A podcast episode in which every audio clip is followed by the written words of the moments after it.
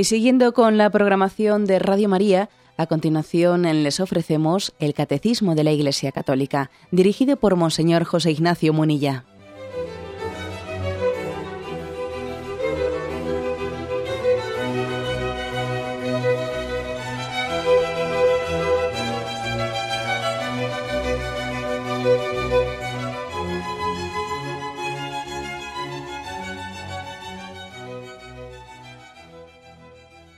Cordial saludo a todos los oyentes de Radio María.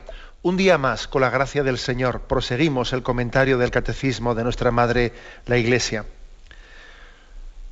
Explicamos hoy a partir del punto 2210, eh, que corresponde a un apartado que tiene como título La familia y la sociedad, y que estamos dentro, eh, englobados en la explicación del cuarto mandamiento, honra a tu padre y a tu madre.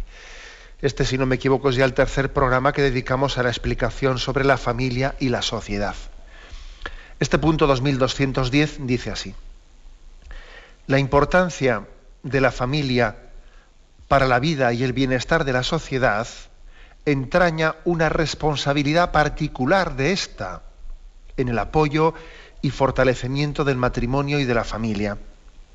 La autoridad civil ha de considerar como deber grave el reconocimiento de la auténtica naturaleza del matrimonio y de la familia, protegerla y fomentarla, asegurar, la moralidad pública y favorecer la prosperidad doméstica.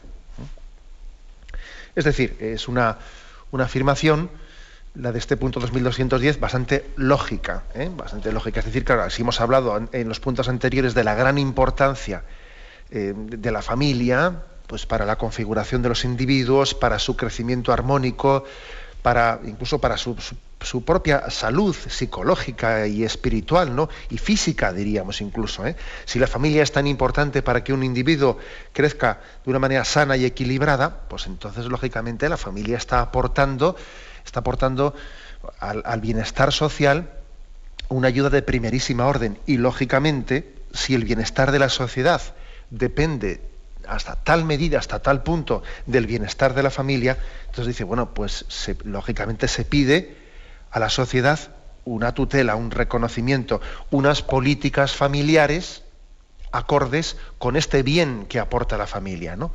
Unas políticas familiares que sean conscientes, que partan de un reconocimiento del bien ¿eh? que se deriva de la familia.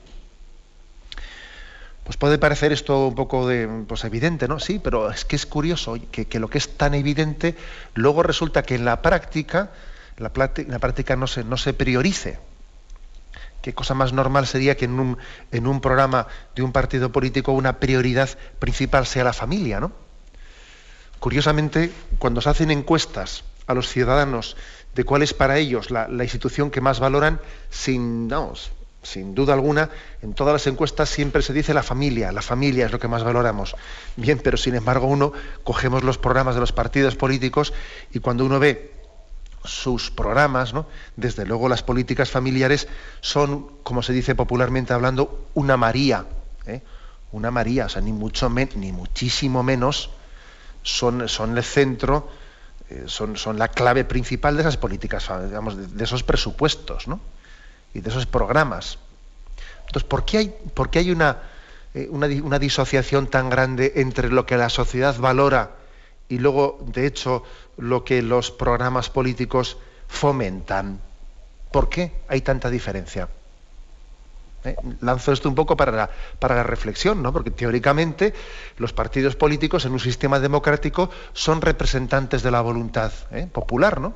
Y si resulta que en todas las encuestas decimos que lo más importante es la familia, y luego resulta que en los programas de los partidos políticos que nosotros hemos elegido, eso brilla por su ausencia, pues uno dice, aquí hay, aquí hay un problema, ¿no? Que quizás también todos tengamos una parte de culpa. Bueno, dicho eso, continuamos con este punto 2210. Dice, la autoridad civil ha de considerar como deber grave Dice, primero, el reconocimiento de la auténtica naturaleza del matrimonio y de la familia. Madre mía, ya os dais cuenta que, mentar esto, mentar la, la, importancia de reconocer la auténtica naturaleza del matrimonio por parte de las autoridades, pues esto ha sido un debate de primer orden pues, en los últimos años en España, ¿no? Cuando se ha puesto en duda el concepto de matrimonio, diciendo que, pues, que el matrimonio no tiene por qué ser eh, la unión del hombre y la mujer eh, abierta a la transmisión de la vida, que puede haber muchos tipos de matrimonios y de familias. Entonces, dice aquí, lo primero es que la autoridad civil reconozca eh, la auténtica naturaleza del matrimonio. ¿Cómo vas a proteger algo que ni siquiera tienes claro el concepto de qué es? Es imposible, claro. Si ni siquiera sé lo que es una cosa, ¿cómo la voy a proteger? Entonces, em, aquí hay una... Recuerdo que en, un, programa anterior yo hice una pequeña denuncia de, ese confusionismo, ¿no? De ese confusionismo de ideas que se, ha introducido eh, para desdibujar lo que es la naturaleza eh, del matrimonio. Se utilizó en España pues, un recurso un recurso dialéctico, que es un autoengaño, un engaño, pero es un recurso dialéctico, es decir, ampliación de derechos. Vamos a ampliar derechos. Y nosotros no es que estemos negando al matrimonio nada, pero estamos ampliando derechos, ¿no? Entonces, pues, ¿qué dificultad hay en que los derechos que usted tiene también los comparta con otros? Oiga, pues es que si los matrimonios gay y tal, pues usted, usted no va a dejar de tener nada porque ellos también lo tengan, lo que usted tiene, ¿no? Es la ampliación de derechos lo que proponemos. A usted no le quitamos ningún derecho. Claro, explicado así, Claro, es difícil ser el malo de la película y decir, no, yo no quiero que usted tenga derechos, solo los quiero tener yo. Hombre, a ver quién es el guapo que, que dice, claro, te, quedas tú como el malo de la película si dices tal cosa, ¿no? Parece que, en ese planteamiento hay una trampa dialéctica, hay una trampa dialéctica. Luego, ahora voy a intentar un poco rebatirla, ¿no? Pero luego también los hechos, de facto, luego después acaban demostrando que eso de la ampliación de derechos era una trampa para, forzar la aceptación de una cosa, porque después viene la dictadura del relativismo, en la que primero se ha reivindicado que, que la tolerancia para que, para que a mí me reconozcan y luego al poco, al poco tiempo, a los dos o tres años, resulta que obligatoriamente en el sistema educativo para todo el mundo se le impone la enseñanza a los niños de una imagen del matrimonio que es contraria a la imagen, vamos, a la voluntad de los padres. O sea, no, decía usted que usted quería ampliar los derechos y ahora usted me quita a mí el derecho a enseñar a mi hijo el concepto que yo tengo de matrimonio. O sea que eh, primero invocábamos la tolerancia y luego al final acabamos imponiendo la dictadura de, la dictadura de esa tolerancia del relativismo, ¿no?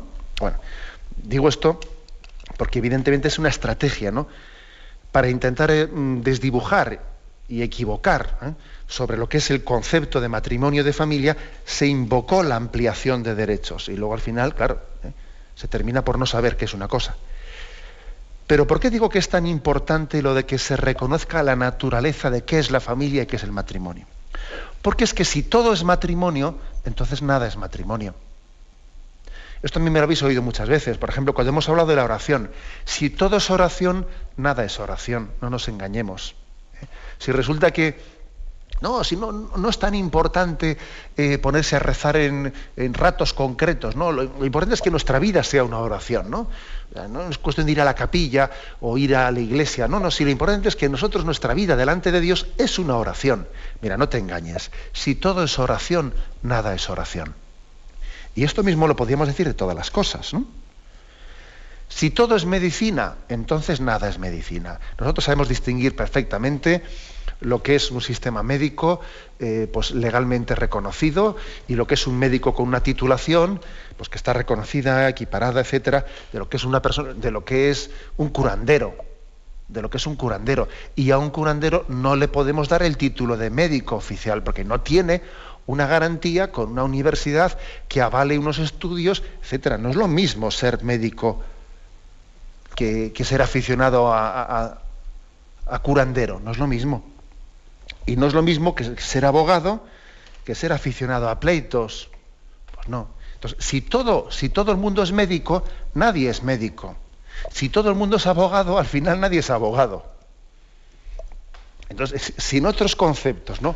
Esto lo tenemos bien claro y, y, nosotros exigimos que para tal cosa haya un abogado que represente. No, mire usted, pero yo no quiero, yo quiero traer un amigo que entiende de estas cosas no es abogado, no tiene título de abogado, pero quiero que me defienda él. Le dice, no, no, no se le permite, tiene que ser un abogado con, eh, con titulación oficial el que le defienda a usted en un juicio. No vale que sea Bueno, si, si, eso lo tenemos claro, que todo el mundo no es abogado, que todo el mundo no es médico, que todo el mundo. Entonces, ¿por qué nos atrevemos a desdibujar la naturaleza del matrimonio? Si todo es matrimonio, nada es matrimonio. Si cualquier unión de dos personas, de dos amigos, de dos no sé qué, son matrimonio, entonces nada es matrimonio. Entonces, lo de. Esto de respetar la naturaleza de las cosas tiene su importancia. Claro, parece antipático decir esto. El que, el que, formula lo que yo estoy formulando parece que en su imagen ante los demás va de perdedor, va de malo. Porque parece que estás negando derechos a los demás. No, no, no estoy negando derechos. Estoy, estoy sencillamente afirmando que hay cosas que son esencialmente distintas y hay que tratarlas a cada una según su naturaleza. No emborronándolo todo, ¿no? No desdibujando las, las eh, especificidades de cada uno. Luego, fijaros la importancia que tiene esto, ¿no? Y no nos, eh, y no nos dejemos engañar eh, fácilmente por, por, unas, por unos sofismas, que yo creo que eso de la ampliación de derechos es un sofisma, ¿no? Cuando la ampliación de los derechos se hace a costa de cuestionar la naturaleza de las cosas. Eso es un sofisma la ampliación de derechos no puede ser nunca hecha a costa de desdibujar la naturaleza de las cosas. Repito, que, es que esto es básico, ¿no? Y esto en nuestra cultura, en la cultura del todo vale, es igual, ¿qué más dará? ¿no? Estamos en una cultura que yo creo que estas palabras se pronuncian con mucha frecuencia. ¿Qué más dará? Si sí es lo mismo. No, todo es lo mismo, todo es igual. No, todo, todo no es igual, todo no es lo mismo. ¿Mm? Somos poco yo diría poco serios, ¿no? O sea, poco, poco rigurosos ¿eh? a la hora de, bueno, de juzgar los hechos y de juzgar la naturaleza de las cosas. ¿eh? Por eso dice aquí, ¿no? Que la autoridad civil tiene el deber grave de reconocer la naturaleza del matrimonio y de la familia. A ver si ahora, lo que vamos a reinventar las cosas. ¿eh? Reinventar las cosas, ¿no? Dice más también. Sigo adelante protegerla y fomentarla, ¿no? Protegerla y fomentarla. Bueno, pues claro, yo digo, qué importante es esto, ¿no? Que nosotros tengamos la conciencia de que las autoridades están para proteger la familia, para protegerla. Y, entonces tenemos auténticos dramas entre nosotros. Por ejemplo, ¿eh? porque siempre aquí ir a lo práctico y poniendo, yo creo que la medida que podemos. Poner ejemplos siempre nos ayuda para entender esto que el catecismo nos explica, ¿no? Aunque luego también, a veces es poco delicado poner ejemplos prácticos porque nos ganamos muchos amigos, ¿no?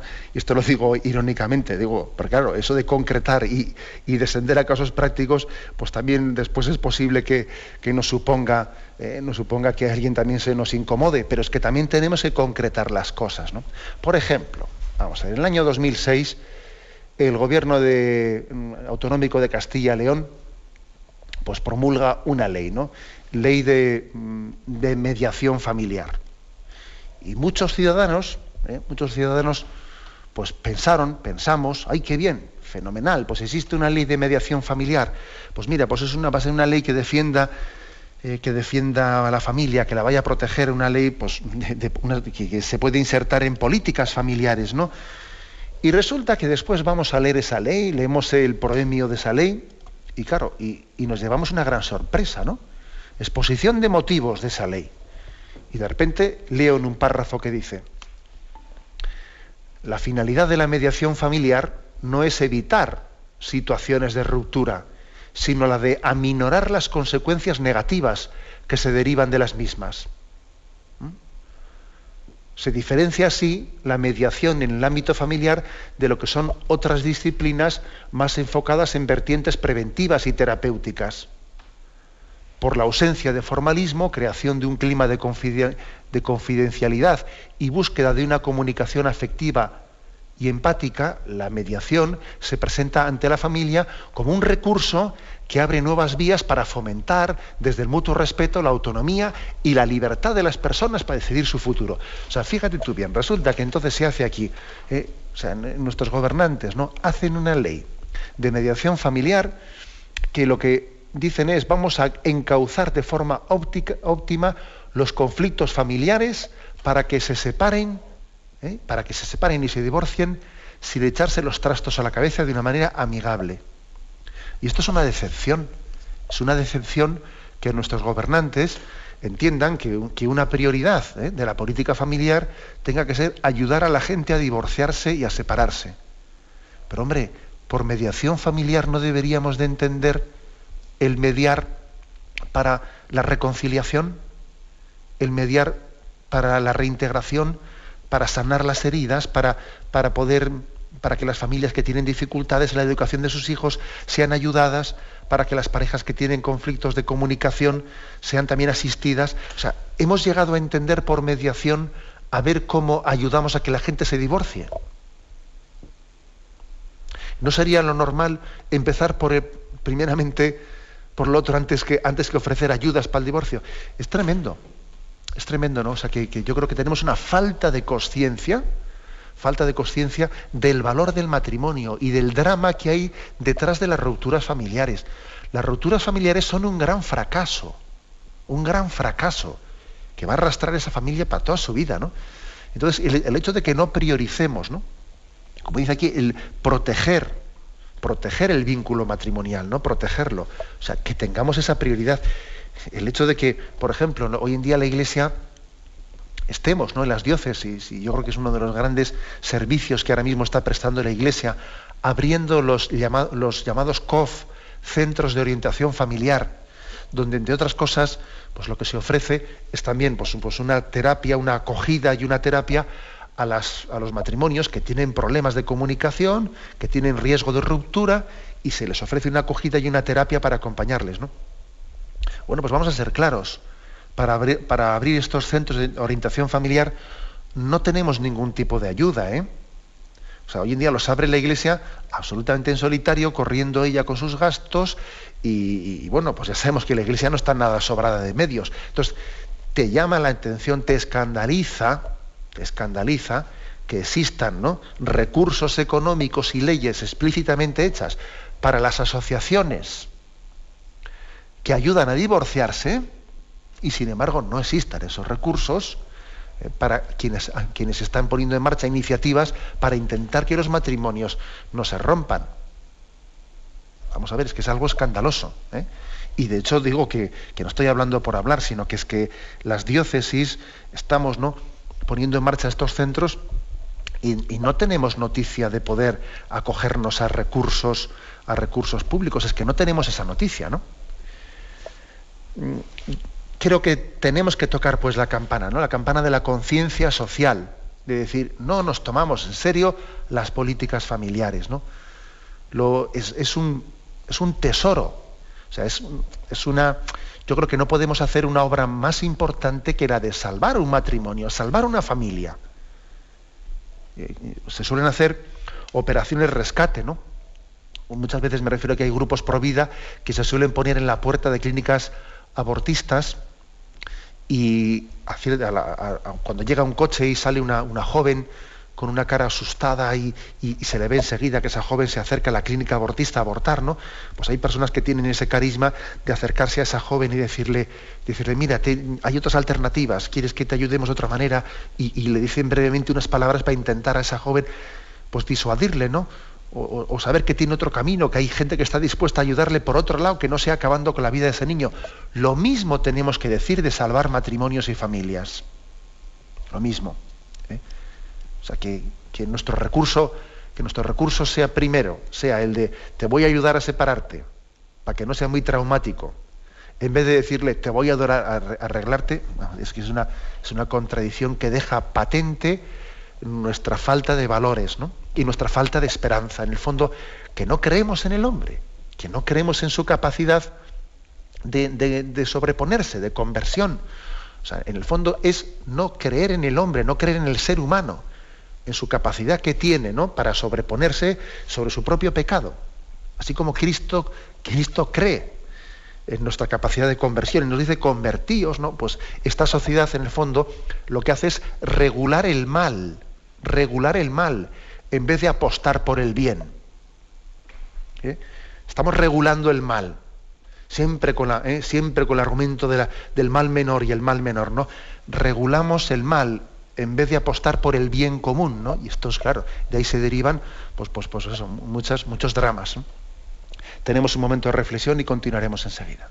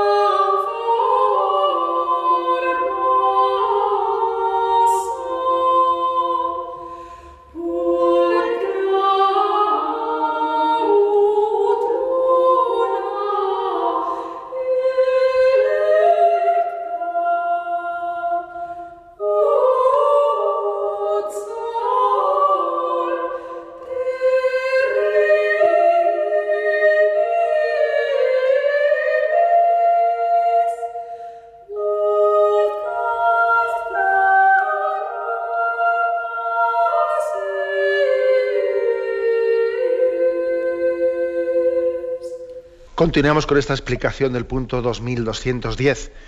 En este punto del catecismo hace una llamada a la sociedad civil, a sus autoridades, a reconocer la auténtica naturaleza del matrimonio de la familia, a proteger y a fomentar el matrimonio de la familia.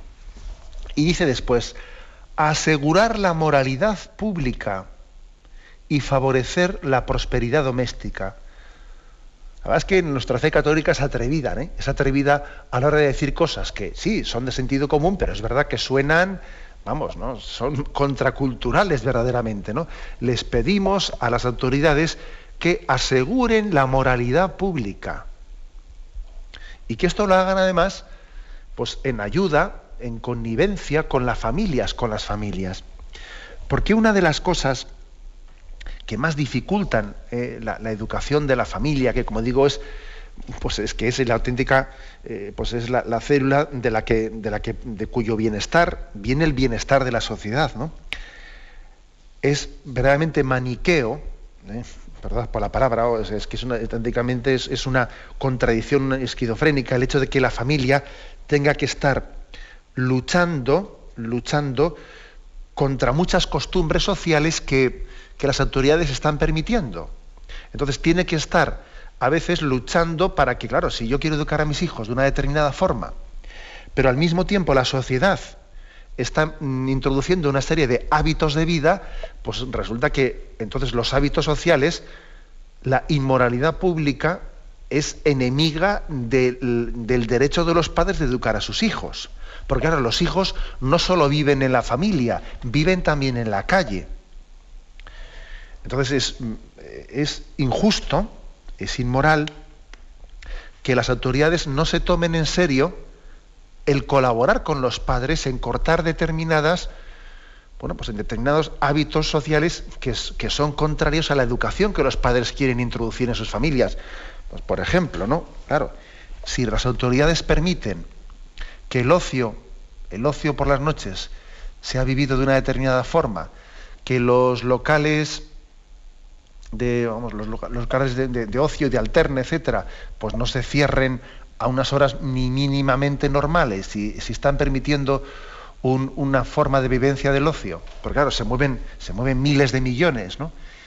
Y no, no, tienen la autoridad suficiente para decir aquí los locales se cierran a tal hora y esto, etcétera, etcétera. Si estamos permitiendo que existan las llamadas que si rutas del bacalao y no sé qué, no sé cuántos, todo ello es, supone una permisividad por parte de las autoridades eso después, ¿qué es lo que conlleva? Pues conlleva que los padres se ven desasistidos.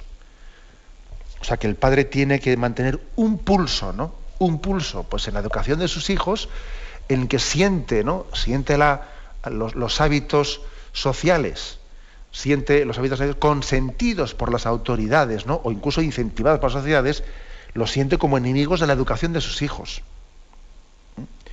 Y entonces siente una presión social. Entonces resulta que la familia tiene que luchar ya no solo contra la tendencia carnal que tenemos todos, ¿no? No solamente con, con la pereza de su hijo, no solamente pues, pues, con el egoísmo de su hijo, sino que la familia tiene que luchar ya contra una especie de aliado que tiene ese egoísmo de su hijo o esa pereza de su hijo, un aliado que tiene en las costumbres sociales que se estaban introduciendo. Y claro, y viene el chaval y dice, papá, mamá, es que todo el mundo lo hace. Claro, es que me, quedo yo solo si, si, vengo a casa a esa hora. Es que, es que voy a ser yo el bicho raro. Claro, entonces resulta que no estamos colaborando nada con la familia. Todo lo contrario, ¿no? O sea, ciertos hábitos sociales que se están consintiendo, pues resulta que las familias se ven desasistidos en ellos, ¿no? El padre y la madre tienen que luchar ya no solo ¿eh? Pues contra, vamos, contra el egoísmo de sus hijos, que todos, todos tenemos nuestra parte de pecado, sino que ese egoísmo de sus hijos encuentra un aliado, un auténtico aliado en las costumbres sociales. Por eso se atreve a decir el catecismo que las autoridades tienen que asegurar la moralidad pública. Porque de lo contrario, la inmoralidad pública salpica dentro de la familia, claro, claro que salpica dentro de la familia y hace mucho daño. Ahora, ¿esto qué supone? Supone un concepto, un concepto de que el Estado está para ayudar a las familias, no solo a individuos sueltos y concretos, no a las familias. Esto también se traduce en muchas cosas. ¿eh? Por ejemplo, a mí siempre me ha llamado la atención que, que no se obre eh, con, esa especie de perspectiva de, derechos de las familias y se vaya siempre al individuo. Eh, como, como, si todo fuesen derechos individuales, en vez de entender derechos de familias. ¿eh? Un caso concreto. Resulta que eh, existe hoy en día toda esa posibilidad que a través de, teléfonos, de ese tipo de teléfonos que son números especiales, que si, bueno, ahora mismo igual voy a meter la pata cuando digo los prefijos, pero esos prefijos que se marcan para hacer llamadas a líneas que si del tarot, a líneas que si eróticas, a líneas no sé qué, una serie de teléfonos, pues que, están, hay gente que se está forrando con la inmoralidad de la gente, ¿no? O sea, con los desequilibrios de, muchas personas, que, igual a veces hay familias que se llevan la sorpresa de que alguno de sus miembros pues, pues, pues tiene graves desequilibrios y de repente llega una factura de un teléfono en la que alguien estaba llamando a no sé qué líneas, y entonces, claro, la madre eh, o el padre se, llevan las manos a la cabeza, llaman a, la telefónica y dicen, ah, no, pues que alguien ha llamado desde ahí y tal y cual.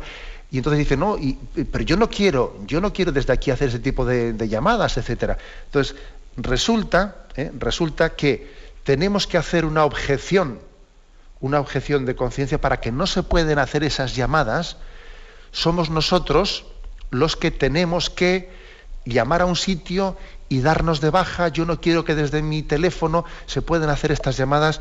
O sea, ¿no sería más normal lo contrario? Que el que quiera tener ese servicio de esas llamadas sea él el que se dé de alta.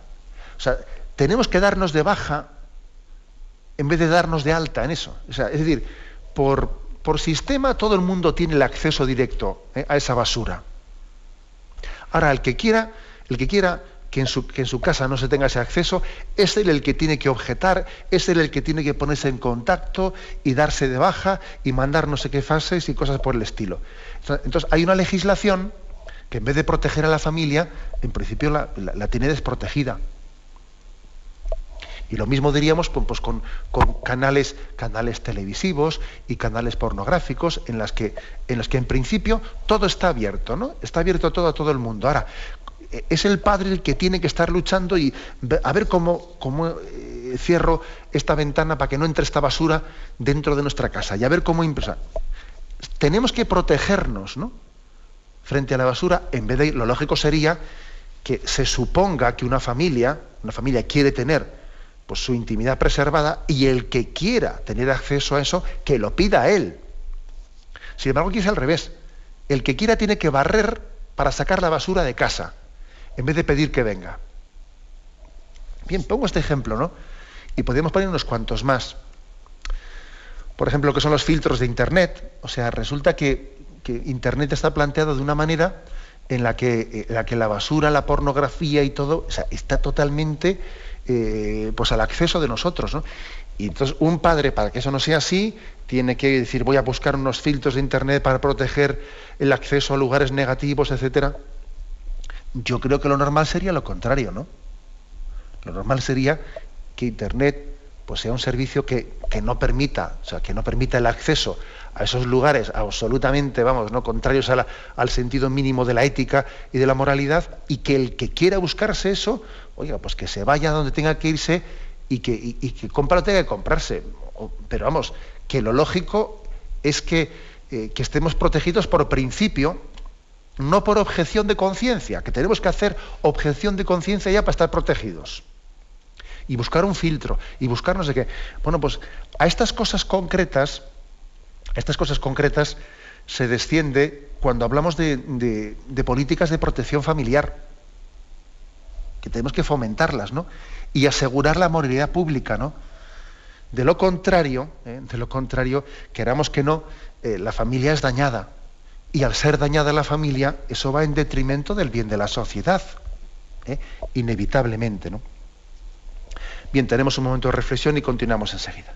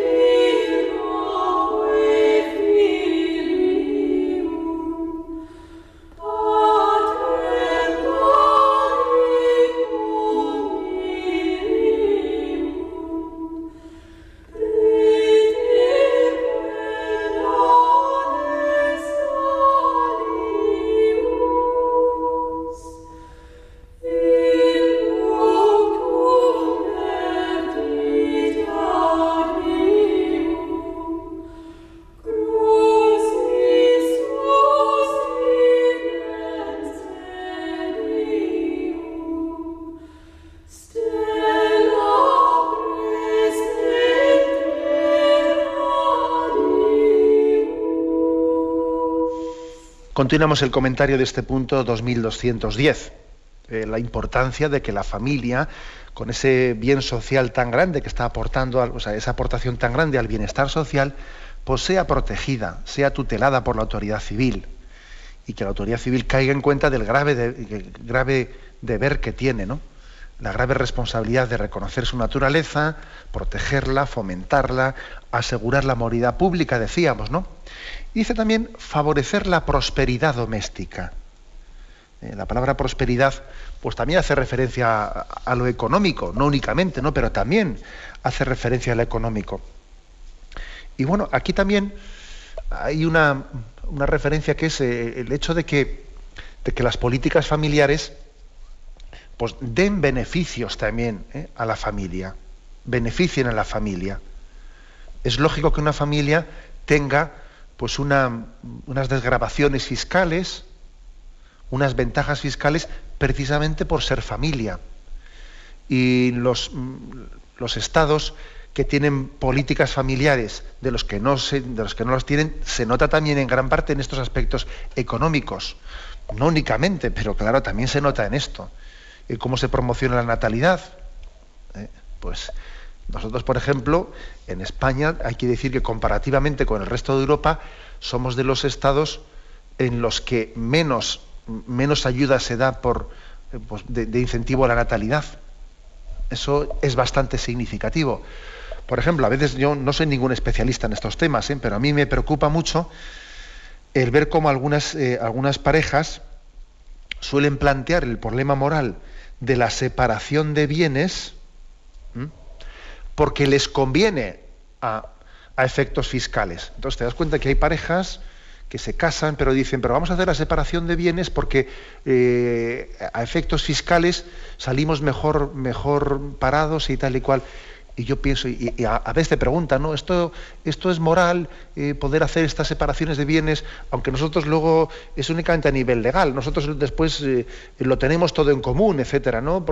tenemos claro que todo lo mío es tuyo y todo lo tuyo es mío, pero estas, divisiones de bienes las hacemos.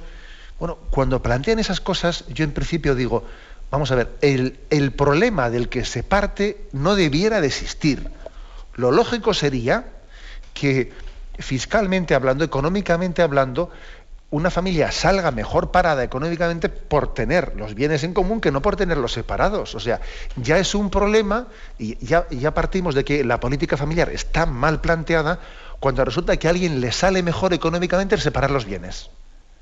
Mal asunto. Y es un error grave por parte eh, de la Administración. Lo lógico sería que se, se esté promocionando la, la unión, la comunión no que se esté fomentando lo contrario. Se esté fomentando lo contrario. Bien, ya sabemos que, bueno, pues que posiblemente, ¿cuál es la respuesta que se puede dar eh, a quien te hace esa consulta? Hombre, pues que sí, eh, que, entendemos que, que, puede no ser inmoral, o sea, puede ser, pues no, será inmoral el que alguien diga, bueno, a efectos legales vamos a hacer una separación, pero tenemos claro que entre nosotros todo lo mío es tuyo, todo lo tuyo es mío.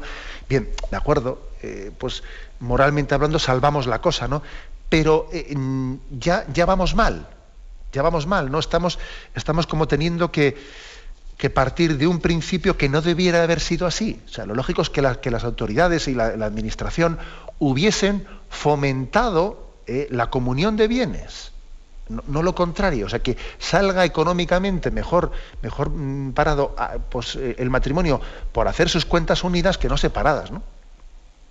Entonces, como digo, yo no entiendo mucho de estas cosas, ¿no? Vamos, para, ser sinceros, nada. Pero observo que con frecuencia llegan ese tipo de consultas.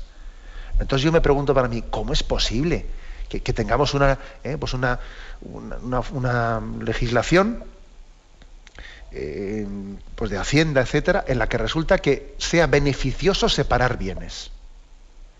Y claro, esto crea una mentalidad crea una mentalidad en la que, en la que no se favorece nada al matrimonio, sino se favorece lo contrario. Luego también aquí hay un toque, un toque de atención a, esas políticas familiares que tienen que favorecer la prosperidad doméstica. O sea, la familia tiene que estar privilegiada y no es ninguna discriminación que se, que se mm, favorezca a la familia. Por ejemplo, los que no somos casados, los célibes, los célibes, es totalmente lógico que nosotros pues eh, tengamos un, o sea, que, que, se nos pida una participación de los impuestos superior que aquellos que tienen familia. Totalmente lógico que nosotros tengamos que, cargar más eh, con, esa, eh, pues, con, esa, esa, parte que ponemos en, en, favor del bien común. ¿Por qué? Porque nosotros no vamos a tener hijos y la familia, en principio, vamos, puede tener problemas de esterilidad, etcétera, pero está llamada, está abierta a la transmisión de la vida. Luego, no es ninguna discriminación negativa el que nosotros carguemos con más peso en los impuestos en favor de la familia. Porque fijaros una cosa, discriminar, eh, porque la palabra discriminar se suele utilizar en sentido negativo. Sí, pero discriminar es distinguir. Distingamos, ¿no? Distingamos las cosas. Es normal que los solteros carguemos con, más peso en favor de las familias que tienen que, llevar adelante la educación de los hijos y que además eh, esos hijos van a ser los que hagan pervivir la sociedad. Y la sociedad tiene que continuar adelante. Luego eso no es discriminar, eso es distinguir. ¿eh? O sea, discriminar en el sentido negativo de la palabra, en el sentido positivo de la palabra, ¿no? Y también el soltero, que no tiene hijos, él tiene una obligación moral en favor de la sociedad y de la continuación de la sociedad. Porque él también recibe una sociedad porque anteriormente hubo quien tuvo familia y quien procreó. Luego no vale decir, ya, yo soy soltero y que se termine el mundo conmigo. No, que se termine el mundo contigo, no, majo, porque el mundo, tú existes porque los anteriores no dijeron eso. Los anteriores no dijeron eso, sino que mm, promocionaron la familia y entendieron que era un bien social y por eso has nacido tú. Ahora no seas tú tan egoísta de decir yo no tengo por qué pagar ningún impuesto ni a mí me tienen por qué quitar más dinero eh, para dárselo a las familias. Eso es un principio egoísta total. Luego, es normal ¿no? que la sociedad prime a la familia, ¿eh? la prime, ¿eh? la beneficie, porque de ella viene un bien social. Y gracias a que anteriormente ha sido, nosotros somos. De lo contrario no seríamos. ¿Es obvio lo que estoy diciendo? Sí, totalmente obvio. Ya, pero, pero luego resulta que en la práctica, como estoy poniendo aquí ejemplos concretos hoy, ¿no? En la práctica las cosas obvias, pues, eh, pues muchas veces cuestan, ¿no? Cuesta verlas realizadas y traducirlas en políticas concretas, ¿no? Como digo, uno de los males más grandes de, nuestra, de nuestra cultura es hablar siempre de derechos individuales, de yo, yo, yo, yo. ¿Y, ¿Y, los derechos de la familia qué? No existen derechos individuales sin derechos familiares. Esa fue una de las afirmaciones más importantes, ¿no? También hechas por, por Juan Pablo II y por Benedicto XVI, hablando en instituciones también públicas, ¿no? incluso también en algunos de los discursos pronunciados en la ONU. No existen derechos individuales sin los derechos familiares, porque el individuo no, no nace él solo por generación espontánea, nace en un entorno, nace en una familia. Esto es algo que, que aportamos nosotros. ¿Qué queremos decir con esto? Que queremos que tenemos que, cambiar el sistema democrático, que en vez de votar un individuo, un voto, la familia también debería de tener, aparte del voto del individuo, debería de tener también un voto privilegiado. Pues no, sería ninguna herejía, ¿eh? O sea, no sería ninguna herejía que el sistema democrático tuviese derecho a voto no solo, no solo el individuo en sí mismo, sino también la familia como familia. No sería ninguna barbaridad. Pero bueno, tampoco, tampoco estoy diciendo con esto de que la única manera de llevar a cabo los derechos de la familia sea con las votaciones, ¿eh? sino con, el, con la conciencia eh, con la conciencia que tengan la clase política de que el individuo, sus derechos no, son individualistas, sino que eh, tienen sentido, tienen sentido en la medida en que, en que la salud de la familia en la cual está insertada pues, pues le permite disfrutar del derecho individual. A mí no me... Un individuo que dice, tú tienes derecho a la libertad. Y dice, pero ¿qué derecho a la libertad si mi familia está rota? ¿Usted es tonto o qué? ¿Para qué está usted diciendo, yo soy libre, yo soy libre, usted tiene derecho a la seguridad, a la, solidaridad, pero si mi familia está rota? Esos derechos no me sirven de nada. Son derechos teóricos, sabe usted. Los derechos individuales, si uno no los vive en una familia estable, son, son papel mojado son papel mojado.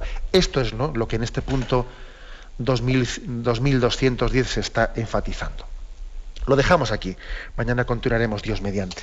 Y ahora damos paso a la intervención de los oyentes.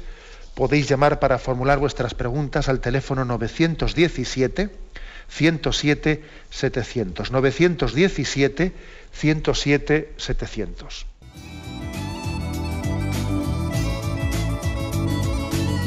¿Le gustaría tener sus programas favoritos de Radio María en CD o DVD? Ahora es posible.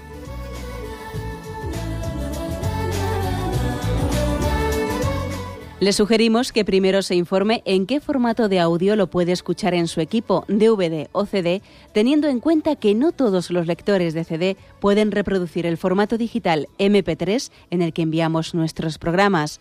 Y luego, si quiere en su casa esos programas que tanto le gustan, solo tiene que escribir una carta a Radio María, Paseo Lanceros 2, primera planta 28024, Madrid, indicando si lo quiere en CD o DVD y cuántos programas. También le rogamos que escriba su nombre, dirección y no se olvide de facilitarnos un teléfono de contacto para cualquier duda que nos surja.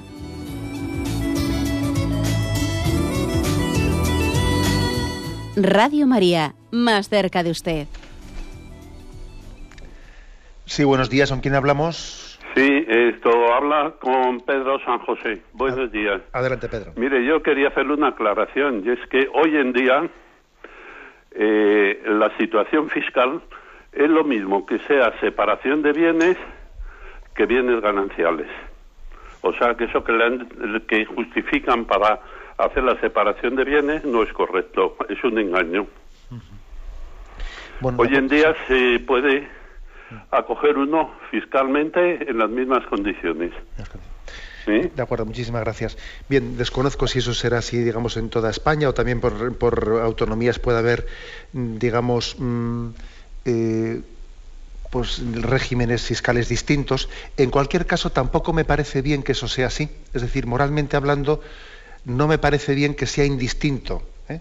el que se tribute conjuntamente o separadamente. A mí me parece que se debería de primar, se debería de primar la unión del matrimonio.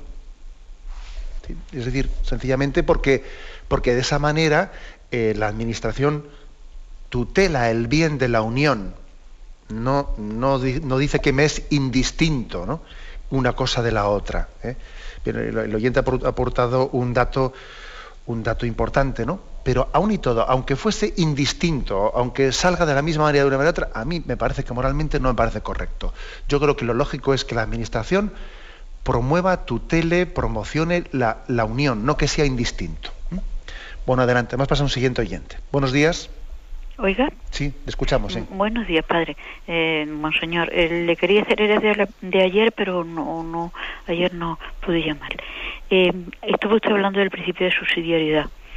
Mm, es una cosa que a mí me, no, no, la tengo muy clara y mm, le quería preguntar mm, eh, trasladándolo a otro campo pero que me importa mucho yo soy trabajadora social estoy jubilada y colaboro en una carita parroquial nosotros tenemos el principio de que las personas que acuden a nosotros que vayan primero a los centros sociales para que puedan recibir todas las, llámese salario social, eh, eh, en fin, todas las ayudas y ayudas que pueda dar el ayuntamiento.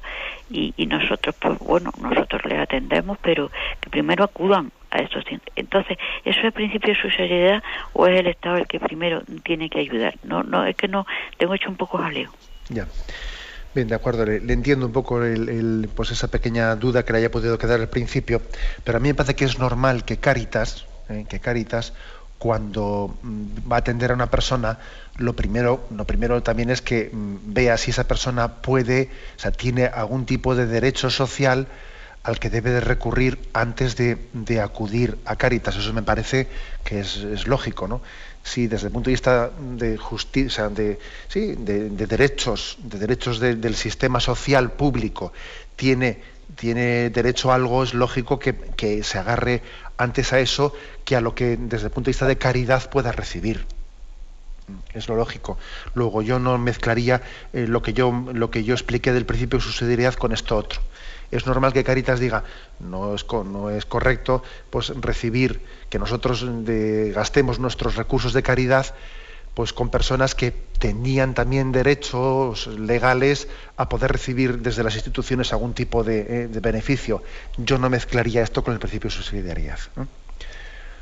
Adelante, hemos pasado a un siguiente oyente. Buenos días. Sí, hola, buenos días. Sí, buenos días. hola. Bueno, pues mire, eh, primeramente muchas gracias porque da unas explicaciones que, a mí luego me llenan mucho por las mañanas. Bueno, yo primeramente quería decir que yo me estoy proceso ahora mismo de una adopción que voy a ir ya mismo, ¿no? A un país. Entonces, eh, claro, pues yo es una cosa que he decidido totalmente porque yo estoy contra de haber tenido que hacer otras pruebas en el sentido, pues esas que le dicen así, que te animan en plan ahí científico, que tal, porque no, porque yo en eso tengo una, unas creencias y una formación que, que me han educado y que yo no. Eso por un lado.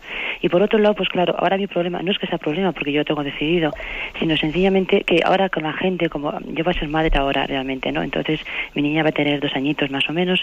Entonces, claro, pues te dicen, hay personas que igual te dicen un poco, ay, sí, pero ¿cómo te vas a poner ahora? Que ahora como está la juventud, fíjate que luego llega la adolescencia. Y bueno, gente que igual también lo dicen bien porque son de la edad de antes y, y yo comprendo que antes la educación estaba mucho mejor y bueno, en el sentido moral me refiero, ¿no? Como usted lo ha dicho hoy. Y claro, yo yo digo, y ahora, y realmente ahora, ¿qué, luego, qué, qué, tengo yo garantías eh, en el sentido de decir que mi niña se va a educar? Porque tiene que alternar con la juventud hoy día. Entonces yo la voy a educar en, una, en principios morales como me han educado, ¿no? En una familia que, en cristiana, católica y practicante. Y entonces eso es lo que yo pregunto. ¿Y qué, será de nosotros? Eh? Porque si hay personas como hay, porque yo conozco personas que somos así, ¿qué pasará luego con esta juventud que queremos educarla en los principios morales de toda la vida? Muchas gracias, Padre. Bueno, le vamos a encomendar ¿no? en ese paso importante que, da en su vida para, la adopción de esa niña de dos años ¿no? en el extranjero. Lo primero también es, eh, antes de contestar directamente esa pregunta, recoger el testimonio de la oyente, que yo creo que eh, también aquí nos alimentamos de testimonios mutuos, recoger su testimonio de cómo ella entiende que si ha tenido pues, en su matrimonio pues, problemas de fertilidad, pues en vez de huir hacia adelante, como muchas veces es el, someterse a fecundaciones in vitro, etcétera, que de alguna manera es, el decir vamos a tener la vida por, métodos y por cauces no morales, no inmorales, porque no, deja de ser la, fabricación artificial de la vida al margen del acto del amor en el que Dios ha querido ¿no? que, que el hombre sea concebido en un acto de amor, pues eh, no deja de ser contradictorio. Es decir, Dios ha querido que el hombre sea concebido en un acto de amor. ¿eh? Por lo tanto, es inmoral, es, es contradictorio con este lenguaje el recurrir no a la sanación, a la sanación de la infertilidad, sino a la fabricación artificial de la vida. ¿no? Creo que hay que denunciar ¿no? el hecho del que hoy en día eh, exista un tipo de medicina que yo creo que no es terapéutica, ¿eh? que en vez de sanar la infertilidad esté fabricando artificialmente la vida. Los cristianos entendemos que eso es contrario ¿no? a un sentido de ética y de dignidad del ser humano. Y sin embargo, pues el oyente dice, bueno, pues si el Señor ha permitido que nosotros seamos, seamos infértiles, será también porque, porque quiere de nosotros, ¿no? Que nosotros podamos ser un instrumento suyo para que algún niño pueda tener padre y madre. A un niño que ha nacido en un lugar en el que la naturaleza le ha negado el padre y el madre, y la madre pues puede servirse de nosotros como instrumento de Dios para darle ¿no? esa, esa figura del padre y la madre a la que el niño tiene derecho. ¿eh? Eso en primer lugar, subrayar este testimonio. Y ahora dice el oyente, bueno, pues que, que, vive esta especie de... Eh, bueno, pues de, debate, ¿no? Eh, ¿Cómo te atreves hoy en día, ¿no? A, meterte en un lío como ese? Pero fíjate, si, si, te vas a complicar la vida, con lo complicado que es hoy en día educar los hijos, ¿no? A veces se argumenta hoy en día para no tener hijos o no adoptarlos, que es lo mismo, se argumenta un supuesto sentido de responsabilidad, que yo tengo que ser muy responsable y tal y como están las cosas, lo mejor es no tener hijos para que después no tengamos problemas con ellos. Eso es una cobardía disfrazada de responsabilidad. Es un egoísmo disfrazado de responsabilidad.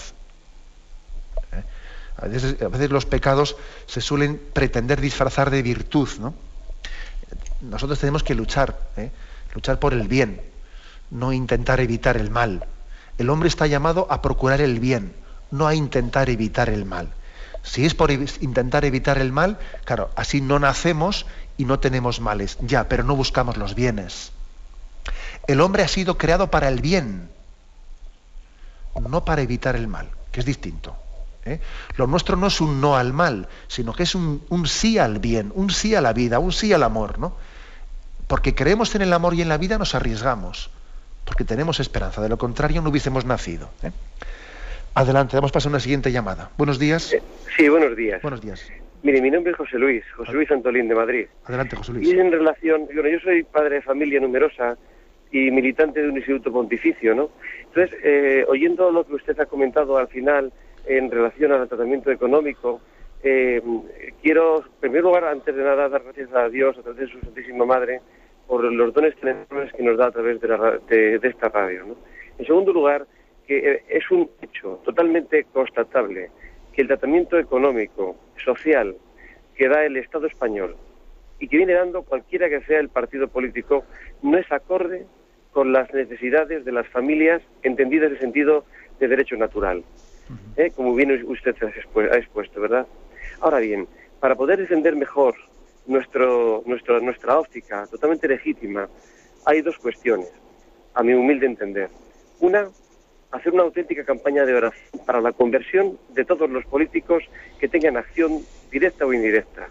Y en segundo lugar, que cuando participemos en foros lo hagamos con una visión muy técnica.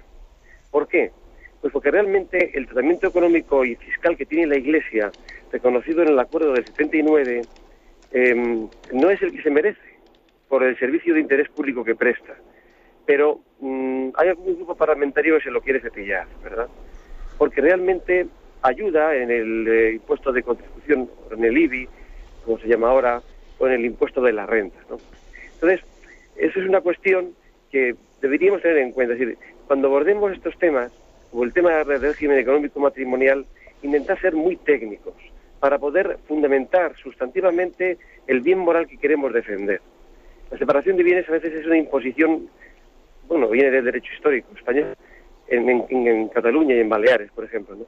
Y efectivamente, en el impuesto de la renta de las personas físicas, pues por ejemplo hay un tratamiento y en la contribución bastante beneficioso para la Iglesia Católica, lo cual no significa que sea el tratamiento justo. ¿eh? Es un tratamiento, yo creo, muy deficiente para el servicio de interés público que presta. Entonces, yo diría esto, campaña de oración, digo con toda mi sencillez, ¿verdad? Y con todo el nerviosismo que tengo por participar. Una campaña auténtica de oración para la conversión de los políticos españoles de cualquier signo, ¿verdad? Y en segundo lugar, una Mm, digamos, preparación técnica muy, muy perfecta para poder defender estos principios. Y perdone por la extensión, ¿eh? Muchísimas gracias por su aportación y además es cierto. Eh, yo, reconozco que eh, he comentado en el programa que no soy en absoluto especialista en estos temas eh, económicos, fiscales, etcétera, y, entiendo que una de las labores más importantes que pueden hacer hoy en día los seglares, las familias, es también, decía el, oyente que él formaba parte de un instituto pontificio de promoción de la familia. Existen en España asociaciones familiares, ¿no? Desde, bueno, pues no quiero decir nombres porque hay muchísimas, ¿no?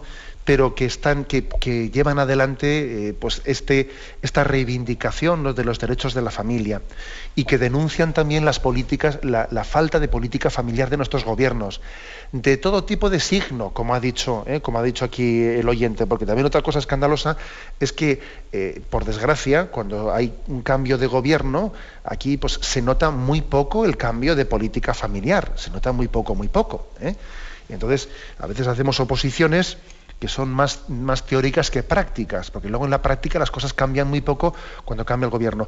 Luego sí es verdad lo que dice el oyente de que tenemos que, por una parte, creer en unos principios morales, eh, predicarlos, orar firmemente para que nuestra sociedad los entienda, pero también ser muy precisos y por eso creo que pues algunas asociaciones como esta en la que puede pertenecer el oyente que ha llamado, etcétera, deben ¿no? de, de hacerse presente en el debate social en el debate social y dar muchos datos, porque si no parece que estamos defendiendo eh, privilegios. No, no estamos defendiendo privilegios, estamos reivindicando derechos naturales de la familia. ¿eh? Hay mucha gente que se piensa que, que, la Iglesia pues, tiene no sé qué privilegios y que... No, no, estamos defendiendo el bien de la sociedad cuando decimos que tiene que haber políticas familiares. ¿eh? Bien, me despido con la bendición de Dios Todopoderoso, Padre, Hijo y Espíritu Santo descienda sobre vosotros. Alabado sea Jesucristo.